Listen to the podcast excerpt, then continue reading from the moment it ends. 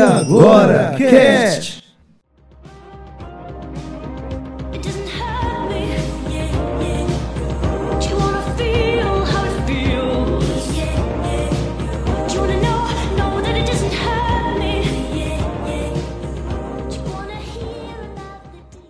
Olá, que sejam boas a hora e a situação que estão nos ouvindo, nos vendo, nos assistindo aqui no nosso canal do YouTube e ouvindo nosso podcast. É, este é o Agora Cast. Qual o seu ponto de vista? Sou Jonathan Freitas e nós estamos iniciando mais um episódio para falar sobre essa série, a segunda parte da quarta temporada dos bagulhos estranhos mais amados do streaming atualmente. Vamos falar sobre Stranger Things, quarta temporada, volume 2. E lá vamos nós com essa galera nerd massa. E vou começar pedindo para que ela se apresente. Cris Banhos, por favor. Opa, gente, boa noite aí. Novamente agradecendo aqui o convite. Estou aqui de férias só participando desses podcasts amados. Prazer aí os colegas. É bom, eu me chamo Cristiane, tenho 34 anos, sou professora do, da rede pública, é, sou colecionadora, já estou entrando no 13 terceiro ano já, desde 2010, 2011, e sou muito fã do Stand Things. Valeu. Valeu, Cris. E nós estamos com Fred Macedo, esta lenda nerd cearense. Lenda Nerd é ótimo. Boa noite, pessoal. Boa noite a todo mundo. É um prazer estar aqui com vocês. É, boa noite, Jonathan, Laís, Cris, tá? É um prazer estar aqui com vocês e falar de uma série que me é muito, que me é muito familiar, porque ela resgata muito da minha juventude, da minha adolescência, as músicas, as roupas, a estética, né? E como todo nerd, fã incondicional, de filmes ou séries de ficção e de terror. Tá? Eu sou, quem me conhece sabe que eu sou professor universitário, sou pesquisador ufólogo, tá? também é, estudo religiões comparadas, é, ocultismo e ciências e doutrinas secretas e ocultas, né? além de fazer outras pesquisas em áreas mais metafísicas, mas hoje a gente vai falar tão somente dessa série que está literalmente tomando o coração e as mentes né, das pessoas que é Stranger Things. E eu acho que vocês vão curtir muito, pessoal. É o nosso o nosso mediador fugiu, não sei se vocês notaram, mas ele volta, ele acabou de voltar. Tá? É isso, gente. Tô aqui, agora é contigo. Vai lá, Laícia Faria, aquela que diz que não é nerd, mas é mais nerd que nós todos juntos. Vai lá, Laícia. Olá, boa noite, sejam todos bem-vindos a mais um aqui e agora Cast Podcast, agora sendo transmitido aí pelo YouTube. Eu sou Laícia Farias, Sou assistente social, faço parte do E Agora Cast Podcast, sou a aleatória do rolê, mas vamos aí, vamos falar dessa série que eu também sou apaixonada, certo? Tô, quem me conhece sabe, não sou muito de séries, eu sou aquela que durmo, mas Strange Things não. Não, não, não, não. Essa, assim, realmente me faz perder o sono, de tanto que eu gosto. E aí vamos falar aí, né, desse tão esperado momento final, né, da quarta temporada. Perfeito. Tá? Cadê nosso... O mediador desligou a câmera. É, é meio complicado. Vamos aqui de novo. Ah, de novo. Eu acho que ele mundo invertido, foi pro mundo invertido. É, ele, deve ter, ele deve ter ido no mundo invertido. Gente, é isso. Vamos então falar sobre este volume 2 de Stranger Things. É, se foi no, estiver escutando a gente no podcast, vamos começar após os recados.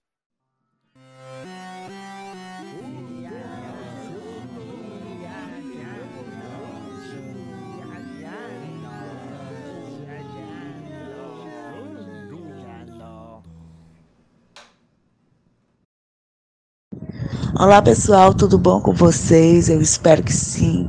Sejam todos bem-vindos para mais um episódio de Agora Cast Podcast. E agora a gente vai de recadinhos.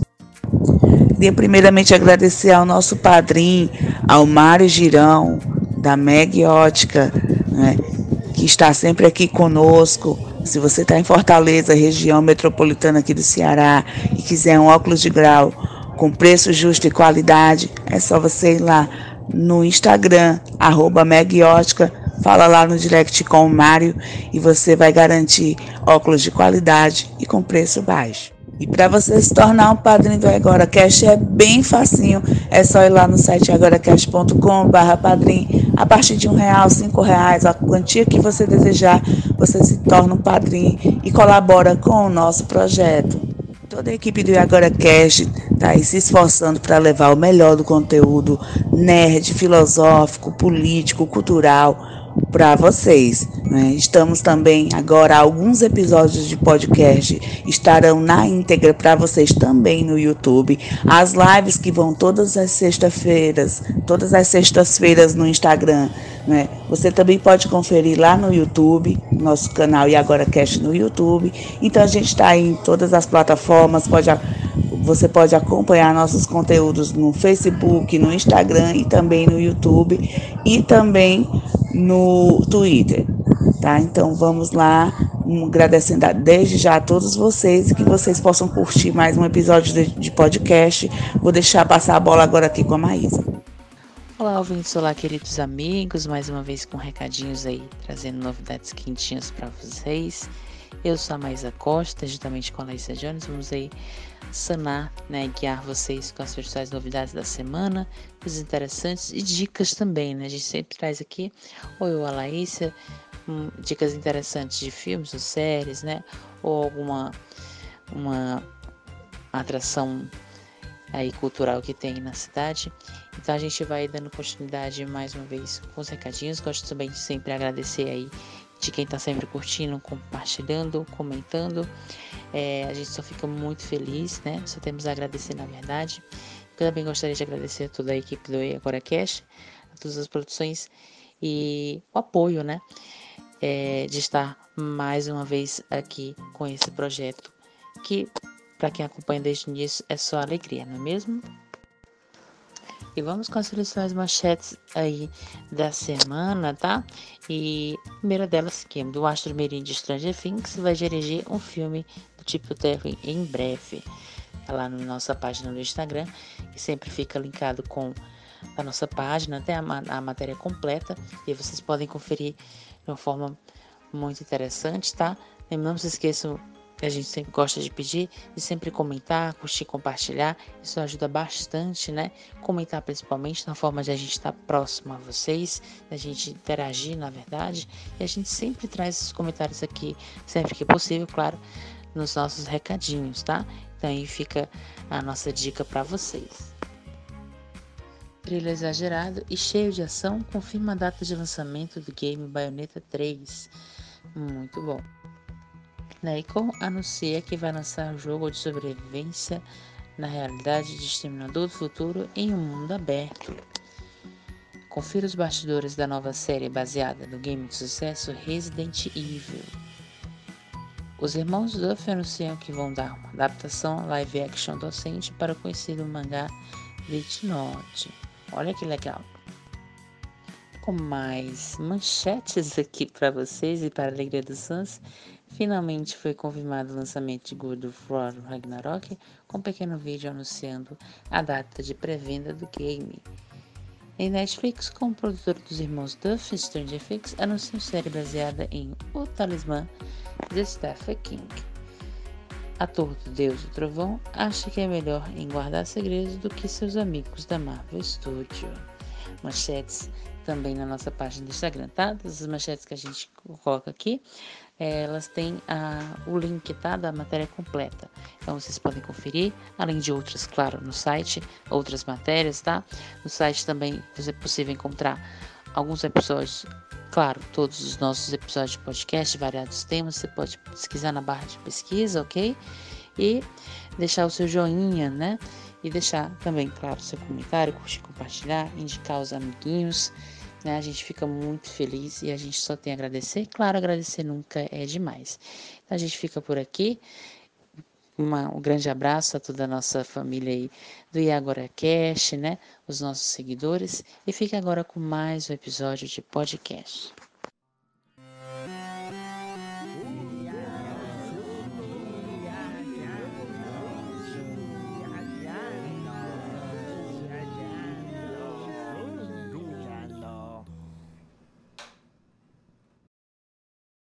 Depois dos recados, estamos entrando, entrando na pauta. Então, No bloco 1, que a nossa queridíssima Laís Farias, Laísa Jones, para os leitores da sua página, Diário de Laísa Jones, ela fez essa pauta de hoje, ela pauteou.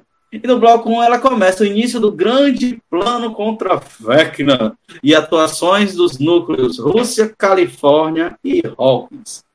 Então, para iniciar, eu queria, é, é, primeiro, se, só uma referência, gente. Vocês perceberam que a quarta temporada, desde o seu início, foram divididos em quatro núcleos, né? E são quatro portais para que Vecna ele possa então iniciar o seu plano de transição do upside down para o nosso mundo.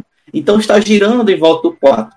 Os quatro núcleos são Rússia, não é isso? Com é, Joyce e Murray tentando salvar Hopper, Califórnia com parte dos meninos, Hawkins com o núcleo dos caça-fantasmas, com Dustin lá e Steve, etc. E nós temos também o núcleo da Eleven recuperando seus poderes. Então são quatro núcleos, nós vamos começar a trabalhar sobre três, porque encontraram a Eleven. Quem gostaria de começar falando aí sobre, esses, sobre essas ações? Quer começar, Laís? Assim, lembrando que essa questão da pauta foi só sugestões, né? Mas eu acho que a gente aqui vai conversando, né? E o Jonathan vai aí, guiando a gente, né?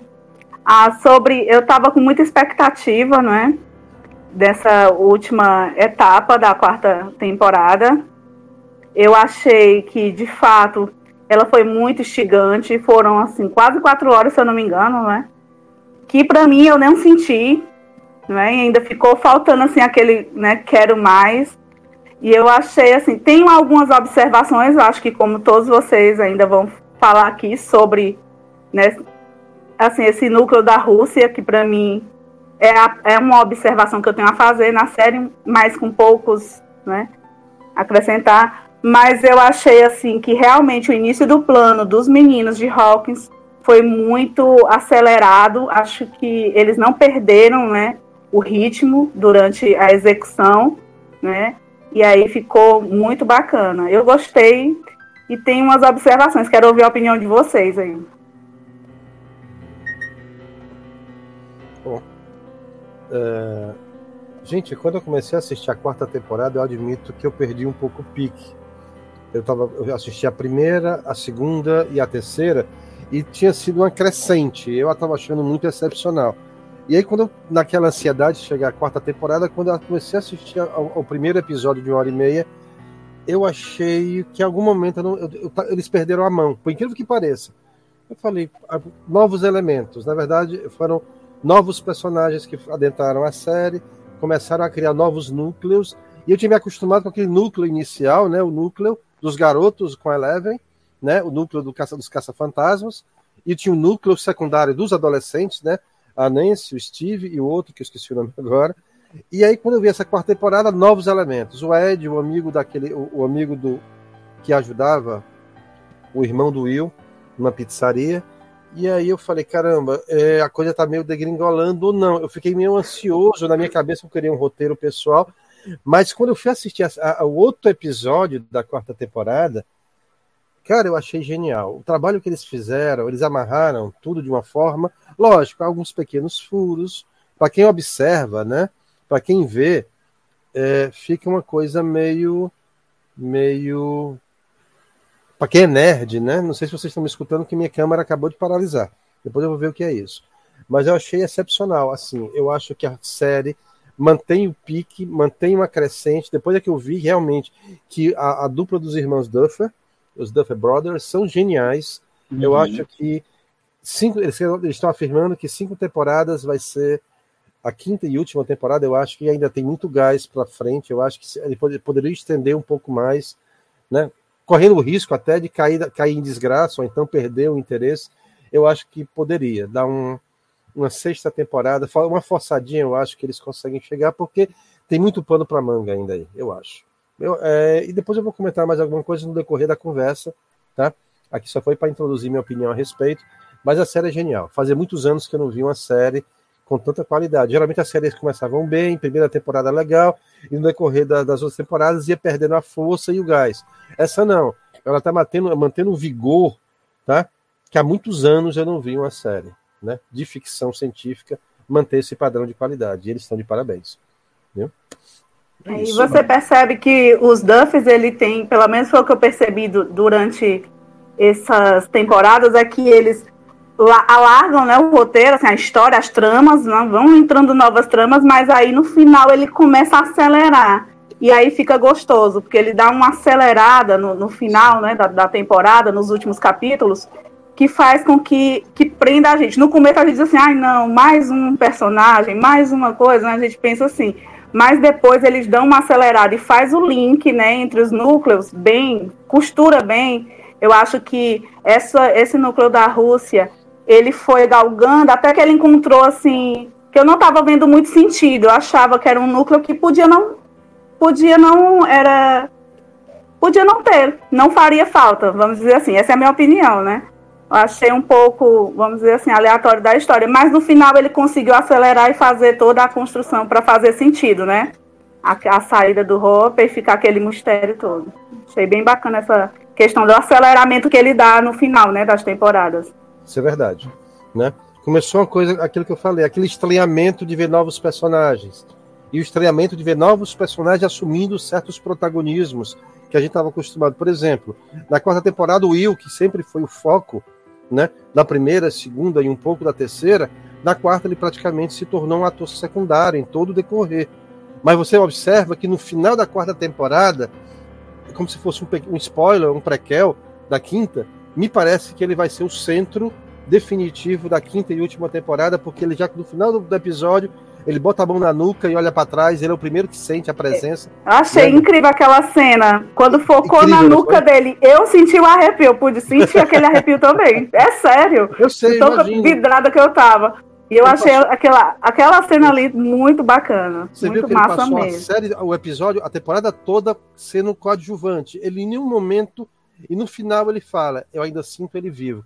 Aí tu começa a sacar que, que, o problema dele é bem mais grave do que você imagina. E quando ele bota a mão na nuca ali, olha para trás e vê aquela, o, o, devorador de mentes surgindo, cara, é genial. É, é, é genial mesmo. Fazia muito tempo, como eu falei, fazia muito tempo que eu não vi uma série tão amarrada, né? Porque normalmente eles vão perdendo vigor e depois começa a ficar maçante. Faz muitos anos que eu espero uma série com essa qualidade. E não e não e, e com muita satisfação, porque, como eu falei antes no início, resgata, né? Traz de volta uma, músicas que não escutava há muito tempo, coisa, me trouxe lembranças pessoais, né? De, de, relembrar todo um estilo de vida, toda uma estética, toda um, uma cultura, porque na época, apesar de não ter internet, não ter celular, era um período que a globalização já se fazia através das músicas, dos filmes, da roupa. Então, não era muito diferente, salvo alguns erros de, diria que alguns roteiristas, ou pelo menos alguns que montaram o cenógrafo, a cenografia, ou pelo menos a estética de alguns personagens, saiu meio forçoso, mas é natural que isso aconteça. Né? Nós estamos falando de uma geração de 30 e poucos anos atrás, 36, quase 40 anos. É, é preciso entender que alguma coisa se perde na montagem dessa estrutura cenográfica, mas a série por si só é magnífica. Eu acho genial. Espero muito que a, que a próxima temporada mantenha esse padrão. Né? Jonathan, Quer dizer que você vai ficar no comando enquanto eu estou fora. Peraí, uh, o que. O que que houve? Ai, meu. A sua mãe vai pro Alasca. Você vai pro Alasca? Uhum. O que que vai ter no Alasca? Os britânicas são de lá. Os britânicas? Uhum. Jonathan, o que que você tem? Eu acho que eu sei o que é que ele tem. Eu procurando onde é que ativava o microfone querendo apertar aqui na foto. eu vou dizer assim, que eu tava com aquele misto de expectativa e, e, apreensão, assim, porque geralmente quando a série vai chegando assim, na sua quarta temporada, ela vai dando assim uma perdida, ela vai desandando. E aí veio pandemia, veio três anos para vir a quarta temporada. E aí você vê que dá um esquecido no que, que você já está esperando da série, o que, que você já viu, você tem que rever para não esquecer. E aí veio a quarta temporada. E aí chega também quarta temporada com 10 novos personagens. Foram 10 novos personagens incluídos. Uhum. E aí o que, que a quarta temporada trouxe? Ele quis pegar e dividir bem em subgrupos, né? O que não teve anteriormente nas outras temporadas. Ele quis bem trabalhar cada personagem, é, a parte mais afetiva de cada um, isso que eu achei bacana. E acho que por isso de, deles deixaram os episódios bem longos. E devido à pandemia, devido ao atraso, os roteiristas já tinham o, os episódios bem, bem destacados. E quando eles foram gravar, eles já tinham tudo que eles queriam. Eu acho que por isso que foi bem elaborado. E as outras temporadas, quando eles iam gravar, às vezes eles não tinham o roteiro do episódio totalmente pronto. E eles iam montando. E aí, às vezes, ficava que uma coisa meio mais corrida. E a história de separar em duas partes eu achei bem interessante, porque eles nem quiseram é, colocar só episódios semanais, né? Como existem os outros extremes. E nem quiseram só jogar tudo uma vez, porque aí o pessoal assiste tudo uma vez no fim de semana, maranota num dia só, e aí depois, ah, fala dois dias de Stranger Things e esquece. Então já tem os dois meses, né, que o Stranger Things não sai da boca. E achei muito interessante isso. Tem vários episódios lá que dá para ser o gancho, né, de, de uma outra de um outro episódio, igual a novela. Dava para muito bem lançar um por semana, que cada episódio no final. E eu achei muito interessante isso, que você termina o episódio e diz, ai meu Deus, o que vai acontecer agora? Principalmente aquela parte do gancho entre a primeira parte e a segunda, né? Que ela descobre quem é o Vecna, né? Muito interessante ali quando você descobre que ele é o filho, né? Que ele tá matou a família, eu achei ali brilhante. Ah, achei muito interessante também a pegada do, do terror, né? Porque eu conheço pessoas que não assistem filme de terror. Não assistem filme de terror, não, mas conseguem assistir Strange Things. Por quê? Por causa da pegada deles. Porque eles têm um, um toque de, ah, o vilão sempre aparece de frente. Eles meio que dão uns avisos é, sonoros quando é que vai acontecer a, a parte das tramas de terror. E só para deixar claro, meu episódio favorito, a Max, a cena favorita da Max correndo o Vecna. Não, demais. Eu achei muito. Ah, pra mim é a minha favorita essa temporada. O primeiro, né? A primeira temporada e essa até agora. Só fazer um adendo ao que a Cris falou.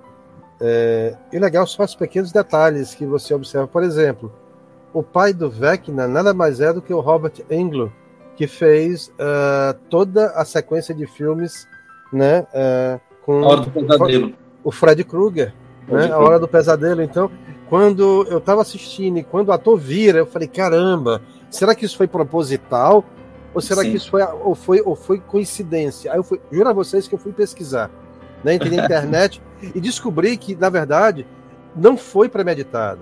O ator, que é fã da série, o Robert Ungler, fã da série, ele se candidatou quando soube que estavam procurando um, um ator para fazer o pai do Vecna, uhum. né? O Henry Creel, ele, os irmãos caíram para trás quando viram, eles receberam os demos, né? E foram passando os filmes. Aí quando eles veem quem? O genial, o grande, a lenda Robert Englund fazendo um pequeno teste, os caras enlouqueceram. Aí já não vi nem o resto, já ligaram pro cara e falei, é você, vai ser você e pronto. Então, para quem é da minha geração assistir, porque eu cresci com esses, com essas Fred Krueger, né? Ah, é, é, Crystal Lake, né? O Jason. Né? Então, é um bocado ali, meu filho, ó. Tá ali, ó. Bocado. Tô vendo, tô vendo. Então, assim, é muito legal você ver. E foi uma coisa bem providencial e extremamente espontânea. Eu achei uma, de, uma, de uma delicadeza, mesmo sabendo que não foi uma coisa premeditada, os caras terem essa sacada de colocar um, um cara que que foi uma referência na minha geração. Quem não assistiu, quem não ia para o cinema, assistir Fred Krueger, quem não esperava ter um susto com ele, então, assim, é, é, é, é magnífico ver essa série resgatando. Para vocês que são mais jovens, talvez vocês não lembrem, mas é, essa série traz lembranças pessoais que são muito fortes. E, eles, e, e, o trabalho que eles fizeram é maravilhoso. E resgata também os bons filmes de ficção dos anos 80, porque os anos 80 foi prem, né? Foi fértil uhum. nesse uhum. período de filmes de ficção científica e terror. Então eles estão de parabéns porque os caras conseguiram resgatar essa atmosfera. Eu já tive o prazer ou desprazer de ver outras séries, outros filmes que tinham essa pretensão de resgatar esse, esse universo e foram extremamente infelizes, infelizmente.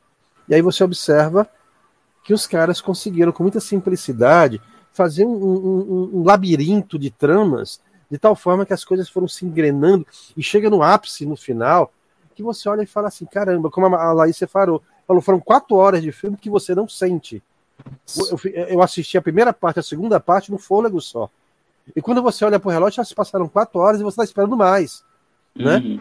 Então você fica, é como disse uma, uma amiga minha, eu vivo para a próxima temporada. É isso que ela disse. Né? Ela vive para a próxima temporada, é verdade. A gente está ansioso, esperando para ver como é que isso vai acabar. Espero que eles mudem de ideia e façam uma sexta temporada, porque é genial. E tem umas sacadas muito legais, como aquele solo de guitarra do Ed no final, que foi um dos negócios mais raros. E a música, cara, a E a música muito massa, do Né? Metallica, né? Massa. Metallica. Então, assim, é- é- Me sentindo guitarreiro ali, me sentindo guitarreiro. Faltou só os- as bolinhas pra apertar. Cara, é- Ai, é- Guitar Hero, amo. um personagem que eu, come- eu comecei com antipatia no início da quarta temporada e terminei amando o personagem no final e triste porque ele morreu. E tô rezando que de alguma forma ele tenha sobrevivido. Eu espero que ele tenha sobrevivido na quinta Gente, A alma dele vai voltar. Tu-. Aproveitando esse gancho, eu queria aproveitar aí o gancho que, o- que o Fred deu e queria perguntar para vocês, porque eu vi uma declaração da Millie, né, Hum. que, que é a intérprete da Eleven, que ela estava falando que, que os, os irmãos Duffers têm, parece que tem, não tem a coragem de matar os personagens, né, como o do Game também. of Thrones. Eu Exatamente. queria saber o que, que vocês acham sobre isso. Vocês acham necessário mesmo que, Eu que acho que é- aconteça isso, ou eu isso acho- não, não eu cabe, essa comparação? Não sei. Eu acho que a Leve foi infeliz, entendeu? Ela foi muito infeliz, porque é verdade. Os, os irmãos Duffer não, não matam as pessoas na série. Né? Você observa que até o pai, o papai voltou. Né? Ele morreu na primeira temporada e voltou agora. Podia ter morrido aquele ali. Então eu fico me perguntando, será que o Ed morreu mesmo? Não sei porque eu tenho a impressão que ele vai voltar de O alguma forma. Ed pode ser que ele não volte, mas eu acho que a Max volta. Tem até uma teoria de dizer que ela tava em coma, ela tá em coma, mas que a mente dela tá presa dentro do Vecna. Mas a mente dela tá presa no VEC, né? Já que- a, a, a, a 11 entrou nela, e disse, "Ah, ela tá de coma, não tem como voltar, morte cerebral e tudo mais. Aí, tipo, eu acho que eles vão criar uma forma de pegar a mente dela e dar um jeito aí. Pô, olha, é, é- é certo que ela volta. Eu não sei que- em que estado ela volta, porque se vocês observarem, as pernas e os braços foram retorcidos ao contrário. Eu não sei se é possível, mesmo engessado, voltar a ter a mesma mobilidade depois de você ter seus ossos É. retorcidos. Mas, Mas é porque vai- a, Max tá fazendo muito sucesso, eles querem deixar a personagem. Ela, fizeram Ela- até um livro agora, lançaram um livro só sobre a Max, era o personagem da Max. ela vai voltar, isso é fato. Ela não vai morrer, tanto é que ela não morreu. E ela não vai ficar em coma a quinta temporada. De alguma forma ela vai voltar. E sim, ela está vinculada à mente do Vecna. Só que como é que isso vai se proceder, ninguém sabe. Agora, eu pessoalmente, eu tenho uma sensação esquisita de que eu acho que o Ed não morreu. De alguma forma ele sobreviveu. Se ele sobreviveu, É porque não apareceu o corpo, né? Tem essa Exato. questão de não aparecer o corpo, sumiu, né? né? Ele, Tem isso ele- também. Ele não, ele, ele não sei se o corpo dele está no mundo invertido, se é que o mundo invertido ainda existe, ou ele foi jogado no, no plano real e está ferido em algum canto, não sei. Mas eu tenho a sensação de que ele não morreu, porque realmente os irmãos Duffer matam poucas pessoas. E até o próprio Hopper, que foi praticamente pulverizado, o cara apareceu através mundo. poderia ter saído, esse daí tava bom. Eu acho que o mundo invertido agora vai ser a realidade. E pode vir que ainda. Pode ser que ainda apareça muitas pessoas. Pode ser que até o irmão da Max volte. Quem sabe? Vai que eles fazem uma reunião lá. O, o Vingadores lá, o Timato lá, traga todo mundo de volta. Pode- Cris, vamos esticar a baladeira, mas nem tanto, né? Calma aí, calma aí, Fred. Fred, vocês estão aí. Ela, ela que tá, ela que tá, Calma. ela que tá, ela que tá indo pro mundo invertido. Eu tô falando minha opinião pessoal, que eu acho que o Ed não morreu. De alguma forma ele sobreviveu. É a sua opinião pessoal. Não sei para explicar por quê. Talvez como a Cris falou, o corpo não apareceu. Eu gostaria muito que ele voltasse. É um Será que, será que quando a, a- a disputa acabar, tudo que o mundo investido fez de se- é desfeito? Eu não sei. Olha, Seria esquisito. É, pode ser. É, não- não- é, são hipóteses, né? São hipóteses. Gente, gente, é, eu acho que tem um, temos um problema, essa crítica dos irmãos Bro, dos irmãos Duffer, né? Os irmãos Bro, Uhum. os Duffer Bros, sobre não matar.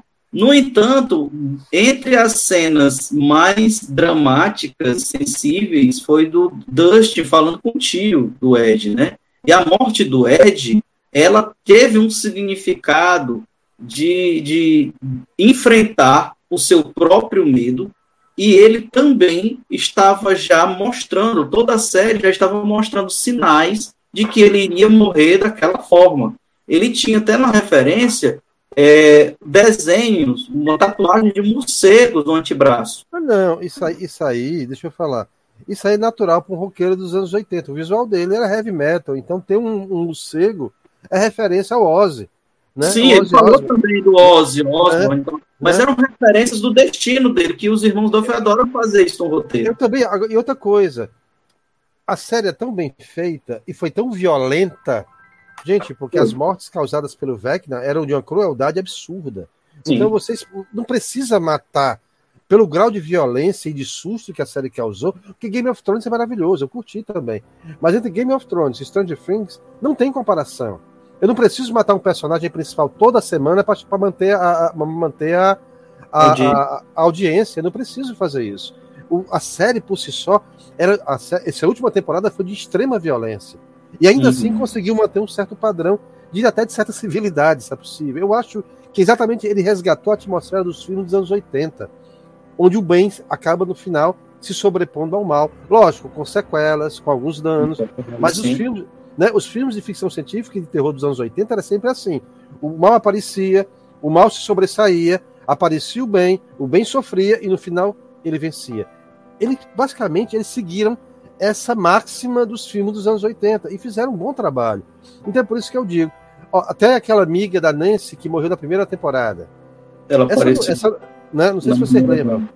Eu esqueci ela o nome dela. memória dela, sim, sim. Né? E ela morreu. É, ela morreu. Ela morreu quando a Nancy entra no mundo invertido e encontra o Vecna, ela aparece, né? Dentro uhum. da piscina, morta. E aí você vê que os personagens estão sempre por ali. Eu acho. É uma memória dela, né? Que o. Na memória dela. É disso que eu tô falando. É na memória dela. Mas a memória dela é o filme. Então o filme tá rolando, a série tá rolando com essas imagens ainda voltando. Eu pessoalmente acho que o Ed tem muito potencial para a quinta temporada. Então, matá-lo agora seria um desperdício de um bom personagem. Mas não estou dizendo que ele vai voltar, não. Essa é uma esperança e uma opinião pessoal. Sabe por que eu acho que o Ed ele fez um comentário, aí surgiu uma teoria da conspiração que eu achei muito interessante, que ele, ele poderia ter sido um sobrevivente do massacre do Vecna, né? Quando ele matou todos os garotos, e tinha um garoto, o 10, antes da, da Eleven, né? O 10. E o, tem um comentário que o, logo no início do, da, da quarta temporada, que o Ed fala que você não me reconheceu porque meu cabelo antigamente era curto, era raspado. E aí surgiu uma teoria que talvez ele pudesse ser o 10 que sobreviveu ao massacre da, da, da, da, daquela clínica ali onde todos morreram, menos uhum. Eleven. Uhum. E eu achei interessante essa possibilidade. E poderia ser essa possibilidade. Mas não surgiu na quarta temporada, mas não quer dizer que não surja na quinta. Eu, pessoalmente, não me pergunte por que eu acho que ele não morreu. Veremos daqui a algum Porque tempo. Porque ele, é, ele é carismático, ele conquistou aos poucos, assim, ele é tão carismático quanto o amigo do Jonathan. Exatamente. O, do, é, Não é o quê? O Aguile, né? Da... No início. É, muito, né? muito carismático, né? Foram novos. Eu amei o Ed, mas eu acho que o ciclo dele foi bem encerrado, né? Porque, como o Jonathan falou, ele, ele obteve tipo uma redenção com aquela morte dele, né? Porque ele era o que? Era o covarde era o, o, fracote, era o isso, era o, era o subestimado pela família, pelos amigos, e ali foi a redenção dele, tanto que ele, eu não fugi, eu não fugi. Então eu acho que ali foi um arco fechado. Pode Como é que pode, arco, pode ser que ele. Pode ser que o arco tenha encerrado, tudo bem, eu aceito isso de boa. Só que seria, na minha opinião, seria um desperdício de um bom personagem, porque eu comecei, como eu falei, com antipatia com ele. Eu falei, cara, esse personagem está perdido. Qual a utilidade desse personagem dentro dessa história? E aí eu comecei a entender a construção do personagem e vi quanto ele era importante em todo o decorrer da história. E aí vi que no final, eu acho que o final não fez jus ao crescimento do personagem dentro da série. Eu queria muito que ele continuasse. É quase certo que ele nem continue. Mas eu queria muito que ele continuasse, porque é um desperdício de um bom personagem que cresceu durante toda a temporada. E realmente eu concordo. A morte dele foi uma espécie de redenção, foi o ápice, né, o arco que se encerra. Mas eu gostaria que ele voltasse, porque tem muito potencial para melhorar, como eu falei inicialmente. A série, a, a, série vai acabar na quinta temporada. Infelizmente, aí a gente sabe disso desde a primeira temporada. Mas eu tenho esperança que talvez a gente se estenda um pouquinho, estique a baladeira e chegue até a sexta, vamos dizer assim. Só questão de tempo até mais gente saber. E quando isso vazar, toda essa gente de cabecinha fechada vai correr atrás de você. Caçando um monstro, né? É isso aí. Droga. Então, antes que isso aconteça, temos que achar o Vecna, matar ele e provar a sua inocência. Só isso, Dusty? Só isso? É, Não, não, não, é, é bem isso. Né? Vamos, vamos passar aqui, gente. Vamos falar um pouco agora sobre é, o outro núcleo, né? Chegando a Rússia, ou seja, a União Soviética em 86, você vai para o Canadá, pega um teco-teco e tchum! Você chega na União Soviética. Rapaz, pense num avião bom. Né? O que Eu acho vocês que acharam- ali foi demais, viu? Pense. o que vocês acharam do Murray, Joyce, é, e o nosso amigo lá, o, o chefe de, de guardas, que era o, o Homem Sem Face de Game of Thrones. Quer falar de Game of Thrones? Tá lá, o Homem Sem, o homem sem Face lá. Gente, o problema do avião do Canadá para a Rússia é pouco. O que me causa- mas, mas é sério, é pouco. Se você parar para pensar que a Rússia, a União Soviética foi extremamente estereotipada, cara, é assim, é meio estranho. Por exemplo, aquela base ultra mega secreta não passava de uma, de uma rodoviária checha lenta, bicho, porque você mostrava as coisas, uma, uma- um- mostrava os militares sujos, mal vestidos, maltrapilhos, uma base. Comendo porcaria, comendo tá comendo uma sopa porcaria, real. Ave Maria. né, mo- mostrou uma base que deveria ter sido construída na década de 30, antes da Segunda Guerra Mundial, com veículos obsoletos, né? Tudo era, era feio, era, era, era caricato, né? Então, assim, nós sabemos que a União Soviética nunca foi dessa forma. Eu acredito, eu, eu gosto de pensar que os irmãos Duffer criaram uma, um, um estereótipo que era muito comum nos anos 80. Todos os filmes que envolviam a União Soviética nos anos 80, todos os filmes que tinham personagens soviéticos, ou eles eram desequilibrados, lunáticos, sociopatas, ou eram mal, maltrapilhos, mal vestidos, ignorantes e toscos.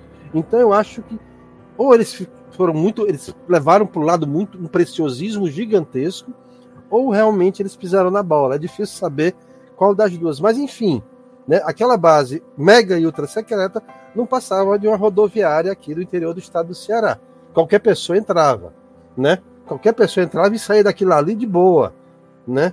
E aquele velho truque do bueiro dentro da base, que passa por debaixo e sai a 500 metros da base, aquilo é mais furado, pelo amor de Deus. Aquilo ali é mais batido do que.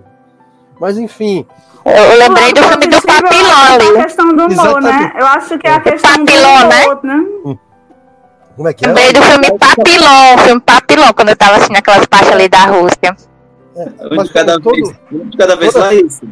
Não, é como eu falei, essa parte da Rússia, ela pode muito bem não ter, não ter acontecido, não ia dar, não ia ter, acho que foi só para encher linguiça e, e, como é que eu posso dizer? Vamos olhar o lado positivo, a parte mais cômica, né, mesmo, teve uma, uma questão assim, uma coisa é. de humor, não é? E, eles eram, tinha todo, personagens- diante daquele problemático, ainda tem aquela coisa meio de humor, né, que é, que é personagem básica, muito- né, dos, muito das mal- séries. Muito mal aproveitado o personagem da Iona Ryder, que é uma, uma atriz maravilhosa. A Ana Ryder é perfeita. Ela, ela, ela, tava, ela foi muito, muito mal aproveitada nessa veia cômica da série. Aí botou aquele outro personagem que, aco- que acompanhava. O Hopper perdeu o prumo nesse processo aí. De, ele passou a temporada levando pancada de todo mundo. Né? O Hopper E- parece que tava ali só empurrando com a barriga, parecia na série uma- um corte de cena dois, dois minutos, aí vinha outra cena. Parece que ele tava ali só pra separar as cenas. Veio só pra encher a Eu era linguiça. louca por ele, eu era louca por ele. Ele era meu crush, né, da série. Só aí que maltrataram muito ele, acabaram com o meu gato, eu fiquei pé da Mas o, vida. cara, mas o cara perdeu peso Ficou- lá. perdeu 30 quilos e o ficou chapado. o que ele ficou, Agora ele tá fitness, viu não? Como é que ele tá o fitness? cara ficou fitness. O shape tá de primeira, Laís, agora. Mas vamos lá. é Não, sério. não, perdeu Eu aquele acho- charme. O chave da barriga. Tá Da muito mole, não gosto do sino. Tá Todo bom? amorosinho, tá todo amorosinho. Ó, não, Não, vamos não. lá. Vamos lá. Dois personagens maravilhosos. Hopper e a Winona Ryder. A Jane, Joanne, o nome dela, não sei, mas ela simplesmente. É a Jane, Joyce, Joyce. Joyce. Joyce Elas foram- eles foram muito mal aproveitados, cara. Essa prisão, essa prisão na, na União Soviética foi uma grande sacada. Ele não morreu, ele foi transportado pelo mundo invertido lá para a máquina da União Soviética. Beleza, é suportável isso aí. Mas o cara podia ter sido melhor aproveitado. O cara, a impressão que, como a Cris falou, parecia um filme de Papillon. Ou então, sabe o quê? Me lembrou, sabe outro filme? O Expresso da Meia-Noite. Alguém assistiu? Uhum. O ator só Já leva vi, já, já vi, sim, o já. ator só leva pancada o filme inteiro.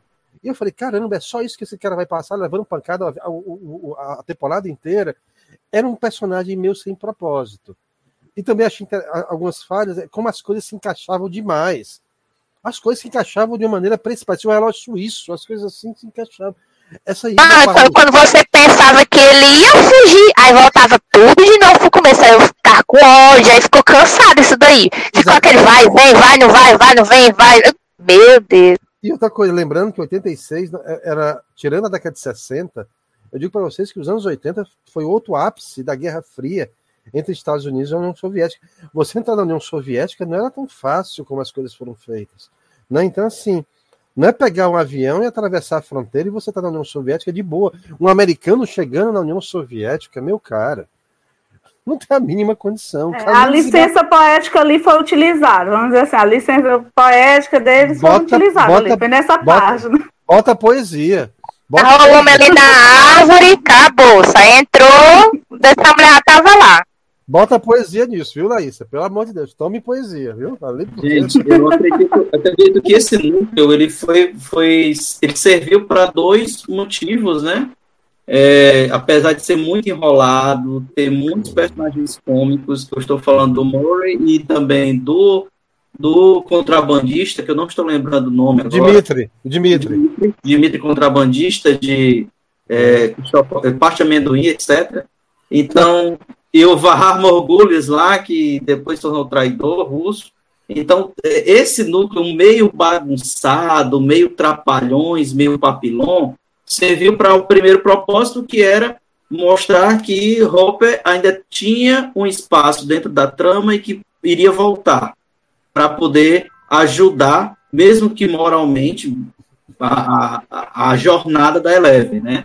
E segundo foi que mostrou é, que os, os russos eles estavam é, com uma base, com um núcleo é, de conexão com o mundo invertido estavam fazendo experiências com as criaturas. Então, depois de toda aquela aquele drama, aquele dramalhão para sair da prisão, ele diz que tem que ajudar de alguma forma e a melhor forma de ajudar de onde eles estavam era voltar para dentro da prisão, depois de ter sofrido tanto, para poder matar o Demogorgon. Que aí descobre que não era só um Demogorgon, era um Só- vários. E só fazer um adendo, que essa base realmente existe. Ela existiu na União Soviética e continua existindo após a queda do. Ela existe, ela equivale à área 51 norte-americana. Então vocês entendem que mostrar uma Uhum. base com nível tecnológico de uma área 51 norte-americana, como se fosse uma rodoviária, porque ele parecia uma rodoviária de final de carreira. Uhum. É, eu achei isso de uma, de uma. Como eu falei, ou eles foram muito. de um grau de preciosismo muito grande, vamos replicar a estética dos anos 80, dos, dos soviéticos, ou então eles demonstraram a famosa e velha ignorância norte-americana de achar que tudo aquilo que não é norte-americano é feio, é Não, é- sujo, é, obsoleto e é mal feito. Né? É difícil. É complicado. Então, Mas como, mas como um casamento, né? Tem bons momentos e maus momentos. Mas o que importa é o amor. Não é Teve isso? porque a referência do Conan pagou tudo isso. Quando a referência do Conan, quando o Hopper levantou a espada do Conan Sim, sim. passear o Demogorgon churrascado, foi muito lindo. rapaz. Não, aquela espada ali no meio. Peraí, peraí, peraí. Boa, boa lembrança. Por tudo que é mais sagrado. De onde é que surgiu a espada do Conan dentro de uma base soviética? Não, aquela da espada ali foi demais, A viu? espada do Conan, quando eu vi isso. Era a espada do Conan. Olha aí, Era a espada do Conan dos filmes. Onde é que, onde é que Exatamente a surgiu aquela espada, velho? Me explica, pô. É mais. Apareceu até uma espada, faltou só aquele o, o sabre de luz.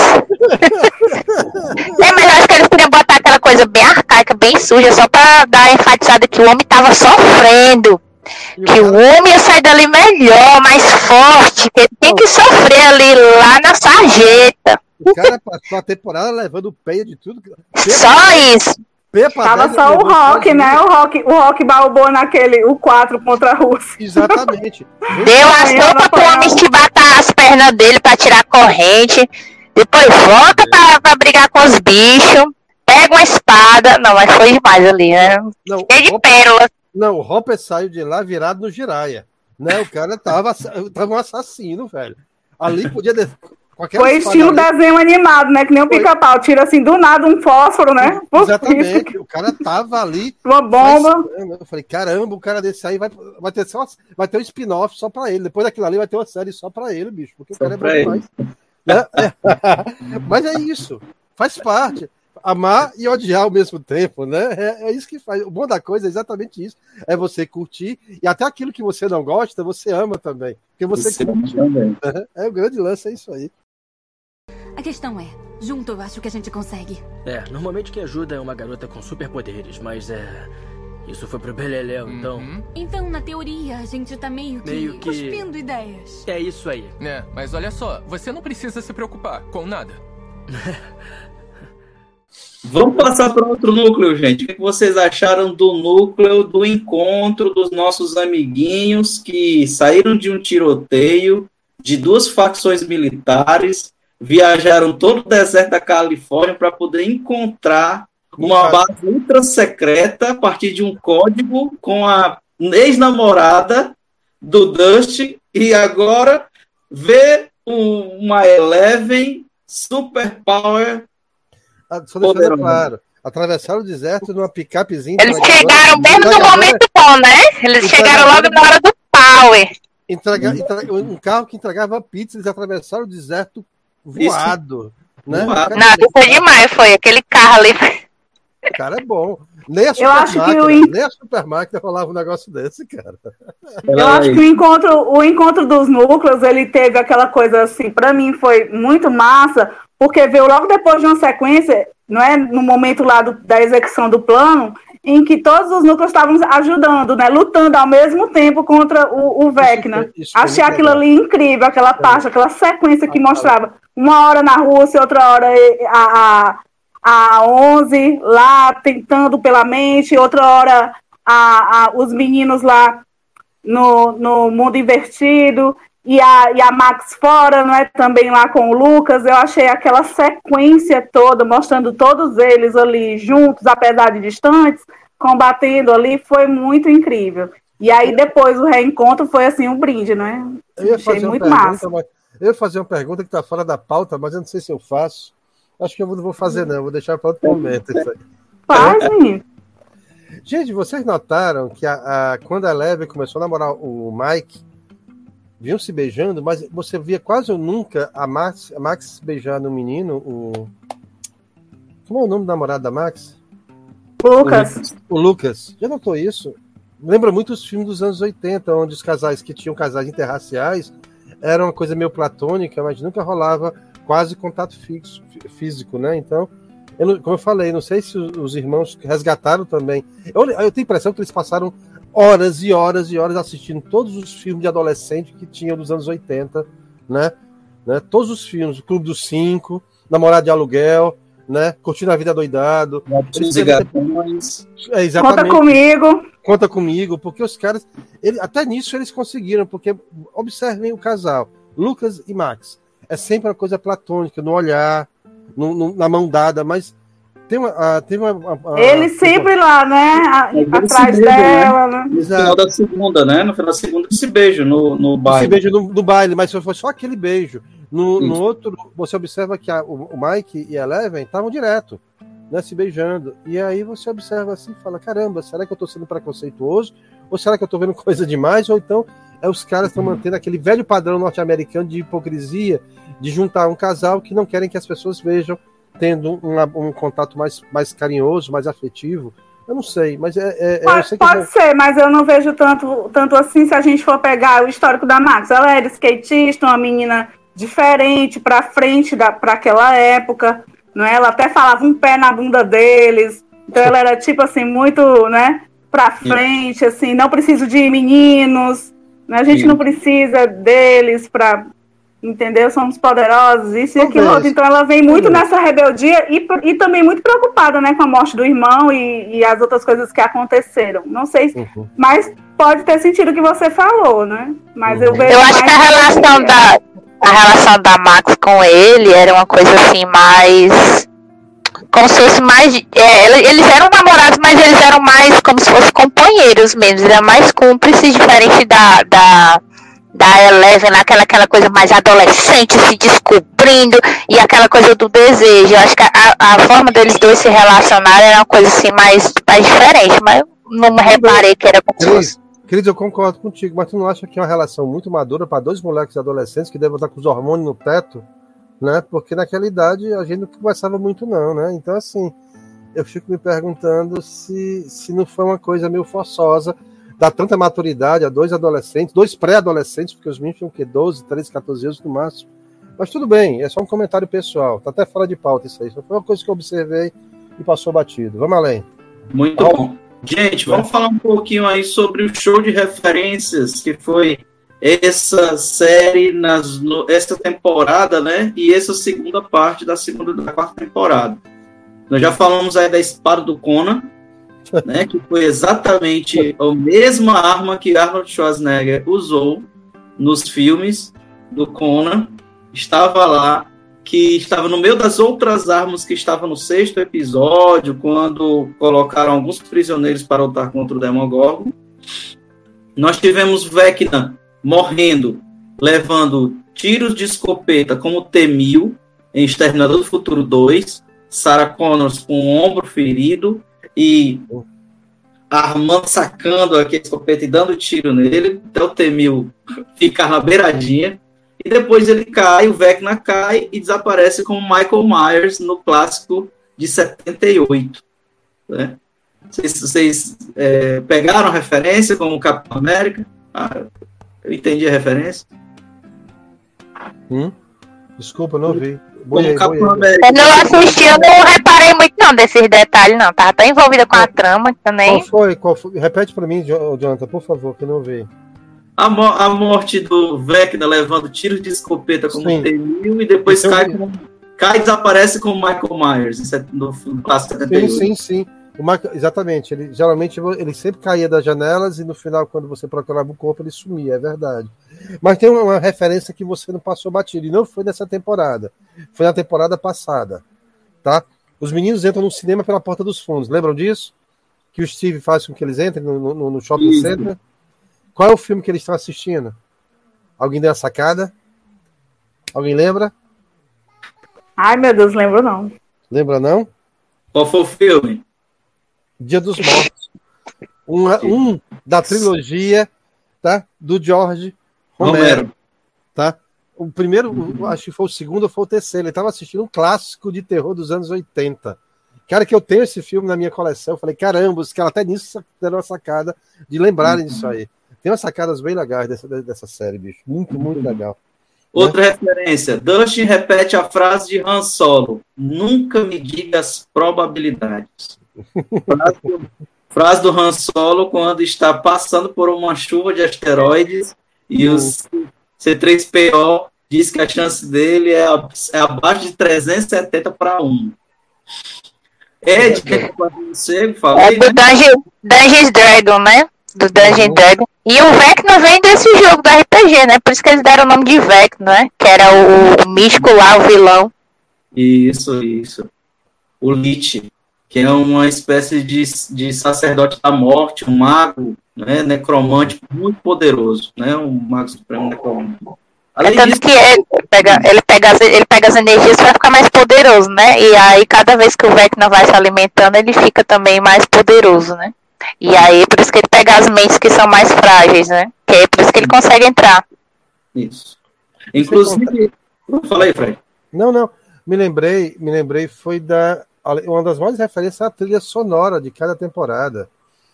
Tipicamente dos anos 80, Madonna, The Clash, principalmente na primeira temporada, quando o irmão mais velho do Will apresenta para ele o The Jonathan Clash. Né? Cara, é muito massa, é muito legal, cara. né? E Hum. os pôsteres, não sei se vocês viram, em cada quarto tinha um pôster diferente de filmes da época. Então era muito legal, porque eu colecionava pôsteres também desses filmes, então você via, tipo, ET, né, no quarto do Will, tinha. O outro que eu vi, tinha. Pra destruir vídeo, era pegar os, os, os encartes. Exata. Ou então no cinema. Eu fui amigo do cara lá do São Luís, aí ele tirava os pôsteres e me dava de presente. Muito massa. Né? Aí, Cris, falando aí do, do Dungeons Dragons, existem teorias de que o próximo vilão vai ser o dragão de três cabeças. Eita! Foi apresentado no primeiro episódio da primeira temporada, que Verdade. agora um desenho que o Will entregou para o Mike. E era- Eles, eles passam a a temporada, a temporada tudo falando desse jogo, né? Então, assim, é, o jogo é é a base do, do Strange Things, né? Exatamente. Não, A gente já tá nas expectativas, é, John? A gente já tá nas expectativas, é, John? Não, não, não, não, só as referências, só as referências. Temos também a referência, é, vocês devem ter percebido que a Vicky, o interesse, novo interesse romântico da, da Maya Hawke, como é que era o nome dela mesmo, da amiga do. Da A amiga do- Rob, Rob, a Rob, a Rob, Rob. A Rob está apaixonada pela Vicky. E a Vicky, logo quando aparece na loja de, de armas, ela está vestida como a personagem do filme Gatinhas e Gatões. Exatamente do mesmo jeito. Inclusive a Vicky. Aquela é- atriz é muito anos 80, né? Aquela atriz, muito anos 80. A gente vê ela, parece que tá vendo é um filme de sessão da tarde. Não, o, co- o corte de cabelo deles é muito assim, parece, não, é muito caricato, né? Parece que eles botaram foi um- uma vasilha na cabeça. Das, peraí, das meninas é perfeito. Até eu tinha comentado com o Jonathan em outra, outra oportunidade. Ah, os, a- a- os roteiristas e os cenógrafos, eles foram muito fiéis aos cabelos da- femininos. Agora o masculino está totalmente fora de época. O cabelo daqueles garotos, dos adolescentes masculinos, estão 10 anos, é dos anos 70. Ali não tem nada a ver com os anos 80, principalmente o ano de 1986. Não tem nada a ver, é muito esquisito. Tá? é muito esquisito, cara, o cabelo dos É caras. Things, né? Eu até, eu até falei pro Jonathan que se alguém da minha geração, nos anos 80, usasse um cabelo tipo do Mike ou do Will. Não, o cabelo do Mike tá muito esquisito, velho. Parece seu madruga. Vou ser sincero, nos anos 80, aqui em Fortaleza, se alguém utilizasse com aquela idade o cabelo do Mike ou o cabelo do Will, ia apanhar todo dia pra criar vergonha. Eu tô te falando sério. Eu, eu, eu ia ser o primeiro a bater, cara, porque é muito feio, cara. Que coisa horrível, velho. É muito feio. Gente, nós também temos aí a Vicky, ela também é a mesma atriz da série, protagonista da série Anne with A, né? With an A. Anne com E. E ela, quando ela fala, ela faz uma referência no roteiro à própria série que ela é protagonista. Ela diz que não sabe parar de falar. Essa série é maravilhosa. Eu, tô, eu sou chateada até porque não deram um final pra essa série. Cancelaram. Série maravilhosa. E cancelaram. When You Feel. Tem uma coisa bem legal que você. Olha, caiu. O Jonathan foi abduzido, foi? Foi pro mundo invertido. Tá no mundo invertido. Olha. Jonathan? Olha. Aí, voltou. Foi abduzido. Tocaram a música e ele voltou. Bot- Botaram aquela música, né? Acorda, Pedrinho, né? Aquela bobagem que o pessoal tá hoje. Deus me livre. da. Ma- da Max, né? Da Max. Laísa, e Master of Puppets, a, a música do Metallica, chegou a 400% de downloads de buscas no Spotify após ser tocada. E a letra fala sobre o Vecna, né? Que é como se fosse o mestre das marionetes que fica controlando os jovens. O da mulher também, que já dos anos 80 lá, esqueci até o nome dela, que acho que é o da trilha sonora da Max, não sei quem de quem é. Que A mulher tava em primeiro lugar no Spotify. A mulher tá aposentada. Lá- É, é, é, atriz. né, da série, né? A mulher tá lá top, top, top de linha, ganha uma rio de dinheiro, a mulher aposentada. Mas é preciso ver, fazer, ver o contexto. A Acho que eles estão fazendo tipo justiça, né? Vamos a- agora. Exatamente. A Kate Bush Né? fez muito sucesso nos anos 70, final dos anos 70 e nos anos 80. E ela era performática. Talvez ela, ela tenha sido referência para Madonna, para Cyndi Lauper, porque toda, todas as músicas que ela gravava eram todas performáticas. E talvez para a época, tá, não fosse muito bem aceito ou causava certa estranheza. Hoje seria top. Se ela tivesse a idade dela, dos anos 70, anos 80, e fosse lançar agora, ela seria top, sem, sem sombra de dúvida. Ela é genial. Para que você querem curiosidade, procurem baixar no Spotify da vida alguma coisa sobre ela, fazer um, uma lista de músicas, as músicas são geniais. Vale a pena dar uma olhada. Eu gosto É, eu, eu só escuto flashback. Só escuto flashback. É, inclusive, essa, essa música que tá no top lá que eles colocaram na, na série foi uma das músicas que não teve muito sucesso na carreira dela e tá tendo agora. Sim. E a letra ela é muito emblemática, né? Muito bonita a tradução.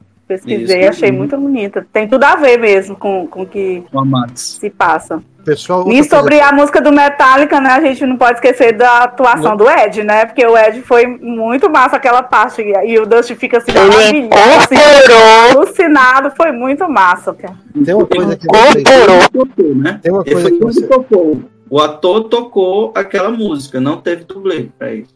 Tem uma coisa que vocês não estão levando em consideração, que é exatamente o trabalho que o Steve e a Rob, Rob e a Maia Isso. trabalhavam numa locadora. Nos anos 80, a locadora dava um dinheiro danado, né? Era uma coisa assim. Aí nos anos 90 veio os DVDs, que também deu dinheiro, depois pararam os DVDs, mas enfim. E os comentários que ele faz de filmes da época, né? Bem legal quando ele fala de Picardias Estudantis, que foi um clássico de 1982 que eu tenho na minha coleção. E como adolescente daquela época, era era são dois clássicos que vale a pena você lembrar dos anos 80 da minha geração. Picardias Estudantis e O Último Americano Virgem. Esses dois filmes foram referência para minha geração. E era comentado, discutido, a gente ia pro cinema, assistia duas, três, quatro vezes. Como era o nome daquela, daquela menina que faz o topless, hein, Fred? No Picadinhas. Phoebe, Phoebe Cates. Isso, Sabe? a mesma do Gremlins, né? Um e Exato, dois. a mesma do Gremlin. Ah, o que você não sabe é que na- ela é linda. É, ela era, o último Cara, americano virgem ia me dar uma tristeza, porque eu tinha tanta pena do personagem, o bichinho. aquele, toda coitado, aquele coitado só levou toco o filme todo e no final ela leva o Eu outro. tenho pena dele, o pobre rei, viu? Só Ele é o todo mundo odeia o. Todo mundo deu O. o pobre. Me lembra, ele, me lembra, ele me lembra aquele cara do American Pie também, que passa o, aquele filme todo e só se lascando. Gente, a- bichinho, na hora que ele foi pegar a espanhola, eu lembro dessa parte. Não, não lembra não, porque aquela cena é ridícula, cara. Pelo amor de Deus. Ô, só, comédia. só fazer um comentário. A Fab Cates, que ele falou agora, era o ícone sexual da minha, da minha geração, da adolescente. Naquele período, ela casou com um ator chamado Kevin Klein. O cara que fez aquele filme clássico nos anos 90. Será que ele é? Alguém assistiu? Ainda, Kevin- ainda tá casada com ele, né? Até hoje. Ainda está casada com ele até hoje. Tá E o grande lance é que ele era tão obcecado e tão ciumento em relação a ela que quando ele casou com ela naquele período, ela é muito mais jovem do que ele, ele era jovem, mas ele era muito mais jovem, ela, ele a proibiu de seguir a carreira cinematográfica. E ela, e por isso que ela foi tão, foi pouca, tão, foi tão pouca vista em filmes. Basicamente, Gremlins foi o último filme que ela fez, um e dois. Depois ela encerrou a carreira a pedido do marido e se tornou apenas esposa. E aí não vimos mais a Phoebe Cates, mas ela era referência, belíssima aquela menina, era- um negócio espetacular. Ela, Hoje ela, duas hoje atrizes, ela tem uma, uma empresa, viu? De bolsas femininas ou artigos femininos, viu? E continua uma coroa ainda, viu? ela é linda, cara. É, ó, te falo, duas atrizes daquela época que até hoje, lá de três atrizes daquela época que são maravilhosas. Phoebe Cates, Jennifer Jason Lee, tá? E Elisa- Elizabeth Shue, né? Que pra mim essas mulheres são que nem vinho. Quanto mais velhas, mais belas ficam. É impressionante, cara, né? Faz- fazendo justiça, a atriz Elizabeth Shue, que é aquele filme do Karate Kid, aquele Daniel LaRusso, é ridículo, cara. Podia encher de pancada aquele menino, porque é um menino vai fuleiro, pelo amor de Deus. Ei, não fala mal de Karate Kid não, rapaz. Olha aí, olha aí, olha aí. Eu Ela assisti aquele filme. Eu assisti Cobra aquele Kai, viu? Eu não Ela assisti a série. Eu também assisto Cobra Kai. O negócio aqui, eu quando ia pro cinema, eu torcia pelo Cobra Kai, cheio de pancada, do Daniel, porque aquele menino era muito fraco na batida. Eu gosto do Daniel. Ah, assisti demais na sessão da tarde. Assisti demais na sessão da tarde. Aquele menino era muito fraco, pelo amor de Deus, cara. Corria de tudo, frouxo demais, sabe? Pelo amor daquela gente. Ele, fez, ele fez eu gostar de um louro. Olha porque aí. a hora que eu era mais chegada um moreno. Mas aquele aí, tô ato falando. realmente. Todo mundo Eu era. John. Eu gosto, eu gosto do Daniel. Eu gosto do Daniel. Beijo, Daniel. Oh, é, é. Todo mundo assistia. Todo mundo assistia aquela Kid. É muita referência. Vamos voltar, gente. tava, to- tava torcendo pela, pelo Cobra Kai, bicho, porque aquele menino era muito fraco, velho. Pelo amor de Deus, bicho. Vamos voltar, gente. Bora, bora, bora, bora. Duas coisas. É, no final, Max, no hospital, nós temos Lucas é, com de... colocou um desenho na parede que é diferente do desenho que ela fez para ele. Uhum. Então, subentende-se que, como houve aquele incidente dos portais, deve, se abriu, né? Inclusive, aquela casa Crew, é, Crew, não é isso o nome da família? Isso. E, o, e, inclusive, aquele adolescente armado, é, aquele fascistoide lá, Hum. ele acabou desaparecendo, ele se abriu, se perdeu naquele negócio. Ele morreu. Ele morreu. É, ele morreu. Teoriza-se que o desenho também tenha sido perdido, então Lucas deve ter feito outro. Mesmo assim, a referência está lá na parede. E Lucas lê agora o livro, o quarto capítulo do livro O Talismã, de Stephen King, que é inclusive uma referência e um spoiler que os Duffer Brothers eles fazem para o próximo para o próximo trabalho deles, que vai ser uma série baseada no livro O Talismã. Então ali é, são múltiplas referências, inclusive para fora daquela obra, né? É, é, queria só também lembrar que não tem como você não se entregar. Até o Ed e o Vecna se entregaram a evidências, né, cara? Quando vieram ao Brasil. Muito legal, né? Adorei. Aproveitaram, viu? Eles aproveitaram bem, viu? Aqui a visita aqui. Fizeram a vaia cearense, foi muito legal, achei muito. É legal, né? Eles Gente, o elenco, o elenco é muito legal, né, gente? O elenco além, para além das câmeras, né? É um elenco de- que não é bonito. Agora a gente já tá falando, voltando Peraí, aqui para. Strange Things. Vocês estão falando de boys? É isso? Eu boiei agora, o cara. Você deu uma parada e vocês falando de boys, os caras que vieram pra cá. Não É porque o, o intérprete do Vecna e o, e o do Ed Ah, vieram pra cá. Aí eles se divertiram bastante, né? Foram pra The festas. Boys, The Boys também é top demais, aí eu amo. E aí cantaram evidências, né? Inclusive, ah, inclusive, eles, se, eles se autoconvidaram para aquela farofa daquela modelo, tá entendendo? É aqui em Fortaleza, né? A festa vai ser aqui É. no, no Marina Eles- Park. Eles vêm, eles vêm pra cá. Eles se autoconvidaram e estão esperando o convite dela pra, pra. Fortaleza parece curva de rio, né, cara? Só para em rosco, né? Já viram curva de rio? Só para em rosco, faz aquele redemoinho, só para em rosco. Pronto, Fortaleza é isso, é curva de rio. Sobre o elenco, né? O elenco O também foi elenco uma é legal. É, foi uma grande aposta da Netflix, né? Porque na época a Netflix não era tão conhecida, né? Como, como séries assim de renome. As Trentinhos foi uma das primeiras séries, estava saindo junto com o Orphan Black. Foi bem naquela época. E aí eles botaram. Praticamente só tinha a Nana Ryder, né? De, de conhecida, assim. Botaram um bocado de adolescente que não era tão conhecido. E super carismáticos e, e tá bombando até hoje, né? E vocês viram uma coisa interessante? Outra referência é o. Aquele filme do menino, do Bruce Campbell. Como é o nome Muito do. alucinante. Boa O noite, Amor Luci- do Demônio, Evil Dead. Evil Dead. Gente, é, é- é comum você assistir Stranger Things e não lembrar de alguma Isso. cena de Evil Dead. É constante, cara. As cenas, principalmente as cenas mais escatológicas, é puro Evil Dead. É genial. Tá? Eu até fico esperando aparecer o Bruce Campbell em algum momento aparecer na série, porque é muito. O cara morto. Tô fazendo uma lápide pra ele. Você percebeu que a gente passou a manhã toda escondendo o corpo? Eu acho que vou escrever Aqui já, senhor agente herói desconhecido. É, salvou o Argyle, Jonathan, Will e Mike da morte certa. Você vai escrever os nossos nomes nessa caixa de pizza aí? São nomes bem comuns. Vai lá, Fred. Vamos para a segunda parte agora, muito mais animada, com muito mais sangue tá? e muito mais aventura. Né? Faltar- referência da Sam Raimi, né? Das Cara, mortes. exatamente, é genial. Cara, eu acho que. a morte é referência do Sam Raimi e, ao, e a Hora do Pesadelo. Do Vecna. Putz. Putz. Hora do Pesadelo, tá? as referências musicais. Me lembrei muito do The Witch a Coisa também, aquele sangue, aquela, aquela questão da, do- da referência da, da, da trilha, né? De avisar na hora que vai começar o sangue, o sangue e a trilha sonora também. Lembrei muito do Witch a Coisa. Não, não tanto. Sabe o que me lembrou? Carrie é estranha. No momento em que os balões começam a explodir no sonho da Max, Típico, típico. aí lembrou muito sangue derramado sobre a Carrie. Mas tem também a referência do Witch a Coisa. Eu não sei relacionado ao quê. Não sei se são as mortes. Não, não sei se é isso sobre, sobre os balões, mas eu vi que tinha uma referência do Witch a Coisa. No, dos trem fins da quarta temporada. Me lembra Ele muito. tem várias referências. Tem um, tem um, um post assim que é tanta coisa. Tem a hora do pesadelo, tem Halloween, tem tanta coisa que eu não me lembro agora. A cena do hospital é muito comum, os filmes de terror, principalmente Halloween e também do Michael Myers, né? Da, da, é você vê essas cenas típicas de hospital. E também, cara, assim, não dá pra gente nem enumerar, elencar a quantidade de referências que tem essa série. É como eu falei. Tem até, até Top Gun também, que diz que é uma jaqueta do a jaqueta. Steve, parecida. Tem tanta coisa que eu não tô me lembrando agora. Né? A jaqueta é a logo da, da loja de armas, é igual a Top Gun.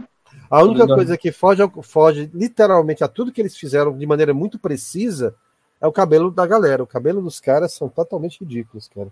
É bem anos 70, bicho, é sério. Procura filme dos anos 70, você vai ver a Aí agora, pra mim, já um puxão de orelha. Eu não sei vocês, mas, por exemplo, eu comecei assistindo legendado.